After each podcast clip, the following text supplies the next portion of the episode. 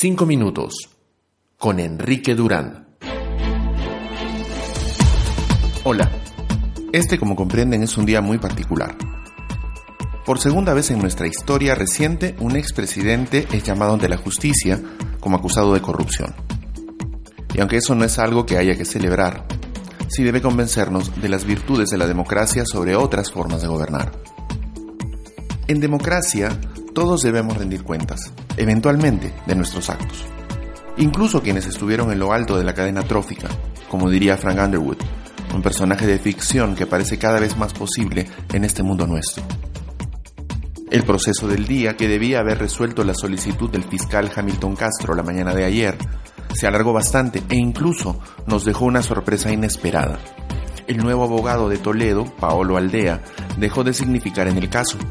La apariencia de buscar en un abogado joven y considerado destacado y muy preparado una especie de declaración fue contradicha por la aparición de Heriberto Benítez, antiguo congresista moralizador, vinculado al encarcelado expresidente regional de Ancash.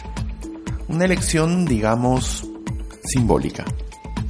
Primero se extendió la audiencia hasta la tarde, uno de esos comportamientos que tanta inquietud ha generado. La solicitud de Benítez para una comparecencia en ciertas fechas, casi negociada, y una falla en la energía en la sala del juzgado parecían una premonición de aquellas que tanto nos enojan. Pero no, el cambio viene en la noche. El juzgado definió finalmente que no existen garantías razonables para que Toledo responda a la Corte en libertad. Haber puesto a un océano en medio de las acusaciones y él mismo no le ha jugado muy bien al expresidente. La reacción del gobierno fue, por cierto, la que se esperaba y se había comentado durante el día, y tiene un tono sarcástico de lo más particular. Si no se presenta ante la justicia pronto, Toledo terminará estando en los boletines de Interpol con una alerta roja y una recompensa por su captura, igual que Montesinos y Fujimori. No creo que exista algo más tremendo que ver caer a un ídolo. Y la negación ha de ser tremenda, igualmente, como la demuestran los fanáticos seguidores de Alberto Fujimori, nuestro primer presidente sentenciado. Y aunque no creo que Alejandro Toledo llegase a ser un ídolo, sí representó para muchos un lugar al que mirar cuando se buscaba desesperadamente salir de la oscuridad de una espantosa dictadura.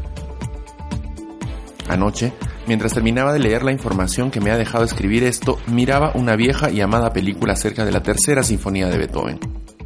Él la tituló primero Bonaparte, entusiasmado como todos los intelectuales y artistas liberales de la Europa de su tiempo, con las hazañas brillantes del hombre más grande de la revolución, a quien muchos percibían como un libertador de la opresión aristocrática. Pero Napoleón, al igual que Toledo, era un hombre como cualquier otro, ambicioso y corruptible, y terminó poniéndose una corona en la cabeza.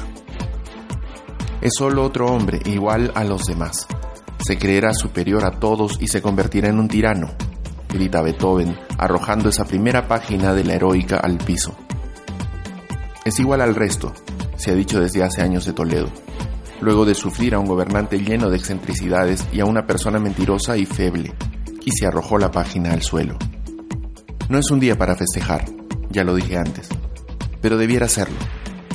Si somos capaces de juzgar a nuestros anteriores gobernantes por sus delitos, es que aún tenemos la posibilidad de mejorar como nación. Ahora bien, la duda parte de la afirmación de Gustavo Gorriti en una entrevista muy reciente. Lo único que para mí está muy claro es que Toledo no es el único.